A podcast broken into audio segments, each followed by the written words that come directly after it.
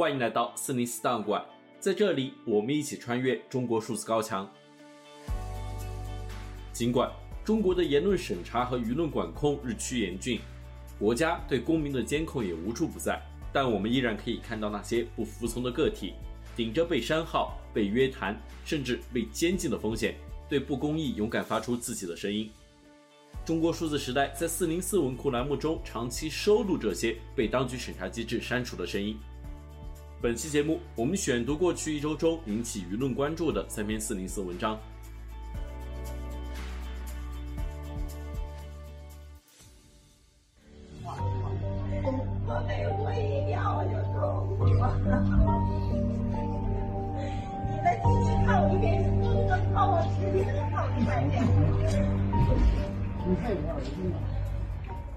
大家刚才听到的声音，是在齐齐哈尔中学体育馆坍塌事故发生后，一位遇难学生的母亲所发出的哀嚎。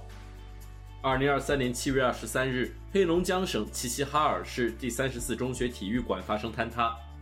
事故发生时，该校女子排球队正在馆内训练。七月二十四日，官方发布通报称，该事故造成十一人死亡，其中十人为女排队学生队员。该起事故发生后，齐齐哈尔当局的一系列处置方式引起网民的不满，一些遇难学生的家长与政府相关人员对峙的视频在中文互联网上被广泛传播。而针对此次事故，新浪号文武发布文章：“我最好的朋友全走了”，一份不完整的齐齐哈尔坍塌遇难名单。该文很快就遭到当局审查机制全网封杀。在文中，作者写道。透过网络上流传的三十四中门前和坍塌体育馆内密集的鲜花画面，想必你已经可以感受到当地民众对生命意外凋零的缅怀和悼念。鲜花是祭奠，更是对人祸导致的生命悲剧的无声痛斥。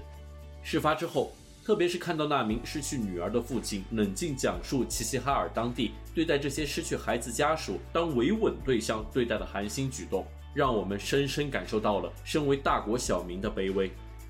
在悲剧面前，明明是灾难受害者的我们，在他们眼里竟然瞬间变成了社会的不稳定因素，成为稳定压倒一切中的一切。在那名父亲的控诉中，我们只是模糊听到了一个名叫魏雨欣的名字。他的家长想进入抢救室辨认一下孩子，却不被允许。我们也知道了，在长达五个多小时的时间里，没有人与彻夜等待的家长沟通。没有人向他们通报救治情况，有的只是负责维稳的人员。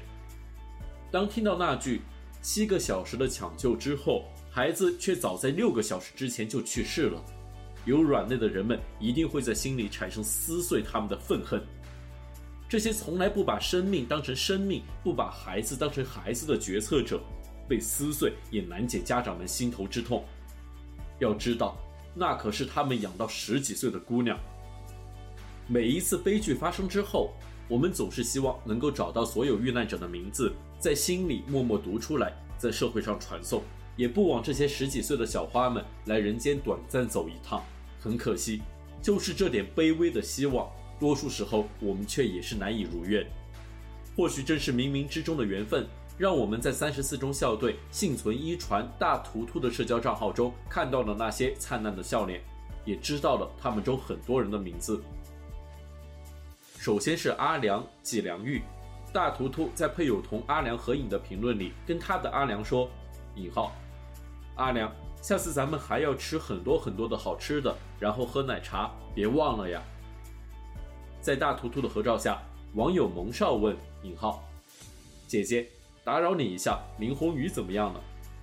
网友 T T T 给出的回答只有五个字，他说：“引号，已经去世了。”翻开 TTT 主页才知道，他跟去世的林宏宇球场上是对手，球场下是朋友。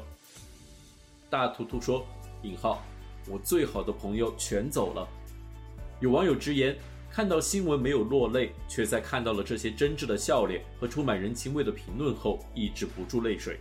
诚如网友所言，引号。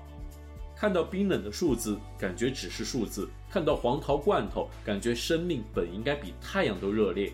很可惜，在这片太阳照射不到的土地上，有一些生命的凋零却是那样悄无声息。第二篇文章，我们来关注由微信公众号“亮剑”发布的文章。为了忽悠农村大学生回农村，人民网连脸都不要了。七月十三日，人民网发布社论文章，充分发挥农村大学生独特的优势。该文号召广大出身农村的大学生在毕业后回到祖国最需要的地方，回到农村。对此，微信公众号“亮剑”作者魏春亮发布文章进行评论，文中写道。这是一篇极其精神分裂的文章，没有几年精神病都写不出这么恶心的文字。二十四个比例看到都得佩服专业。考大学时，农村和城市的考生都是一样的录取分数，并没有因为农村经济条件和教学条件不好就降分录取。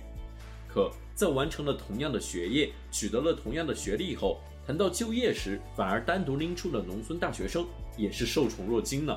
文章上来就对农村大学生一顿猛夸，他说：“引号，凭借优异的学业成绩和出色的专业素养，赢得众多用人单位的青睐，以及引号，农村学生的学习成绩、综合素养、视野发生质的变化，还包括引号，部分农村大学生成绩甚至名列前茅。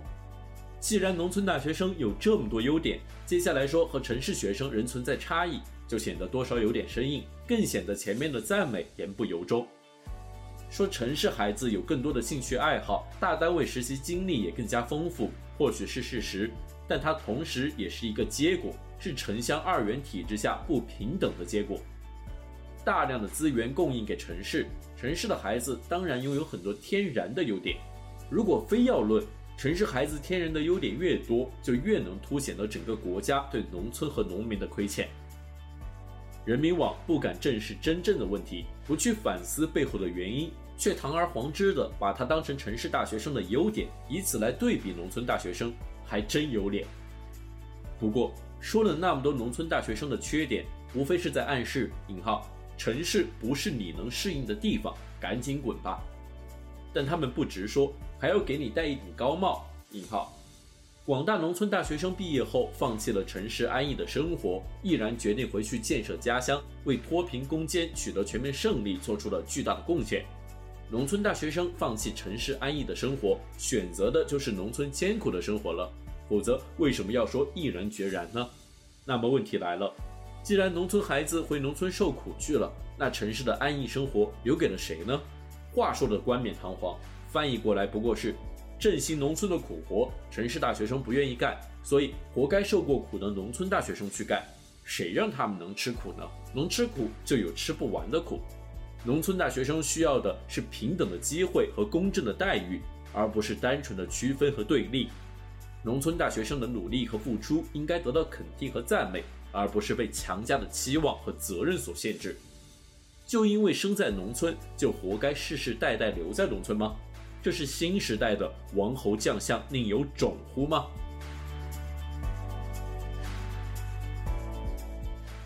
二零二三年以来，青年失业率持续引起关注。七月十九日，北京大学国家发展研究院常聘副教授张丹丹通过北京大学国家发展研究院官方微信公众号发布文章《可能被低估的青年失业率》。他在文中写道。就业市场状况不好的情况下，大量劳动力会选择观望、等待或者暂时退出劳动力市场。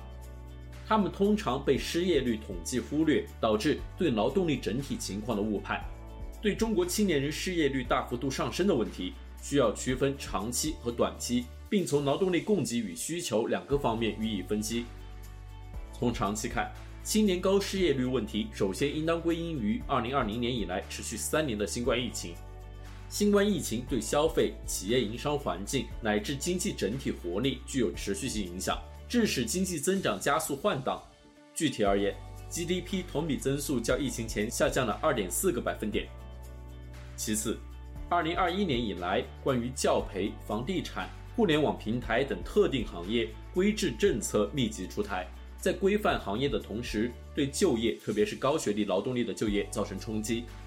作为劳动力市场新进入者的青年群体，自然首当其冲，导致其失业率逐年上升。最后，人工智能技术的快速发展也可能加剧了青年失业。事实上，按照教育程度或技能水平进行划分，可将青年群体区分为技工和普通高校毕业生就业两个相对分割的劳动力市场。技工群体的就业主体在制造业，中国制造业容纳了一亿体量的产业工人。从今年年初到现在，中国制造业工价在二月份达到近几年的最低点，说明疫情影响下制造业订单大幅度缩减，用工需求持续下降。此后三到七月工价缓慢回升。说明经济在复苏的同时，技工劳动力市场也在回暖。既然今年三月以来技工就业市场的景气状况有所改善，那么我们可以大胆猜测，三月后的青年群体失业率高企，应该主要表现在普通高校毕业生就业市场。现实数据证实了我们这一猜想。根据中国就业研究所提供的数据，高校毕业生求职申请人数在近期出现飙升，远快于招聘需求人数的上升。另外，毕业生大幅增加也是2020年疫情以来，为了规避就业，近两年来延迟毕业和继续深造的在校生增多所导致的必然结果。疫情年的青年就业问题积重难返，累积三年之久，在近期爆发。因此，普通高校毕业生大幅增加，叠加疫情等因素冲击，导致了近几个月青年失业率的飙升。以上是本期选读的三篇四零四文章，文章全文见中国数字时代网站。这些作品版权归原作者所有，中国数字时代仅对原作进行存档，以对抗中国的网络审查。中国数字时代 CDT 致力于记录和传播中文互联网上被审查的信息，以及人们与审查对抗的努力。欢迎大家通过电报 Telegram 平台向我们投稿，为记录和对抗中国网络审查做出你的贡献。投稿地址请见本期播客的文字简介。阅读更多内容，请访问我们的网站 cdt.media。